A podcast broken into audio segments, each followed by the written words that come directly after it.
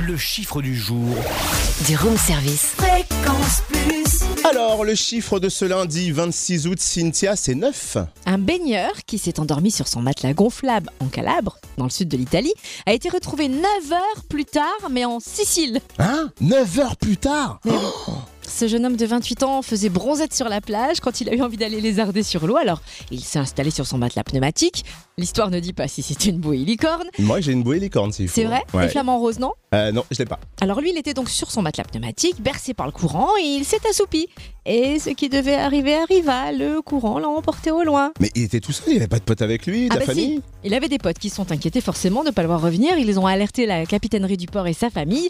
Et après 9 heures de recherche intensive, il a finalement été localisé par les gardes-côtes au large de Messine et c'est donc en Sicile. Mais il allait comment Alors il allait bien, rassurez-vous. Bon, Ah. il était quand même un peu terrorisé, mais il était sain et sauf. Et je dois vous dire que depuis, il ne fait plus de vagues.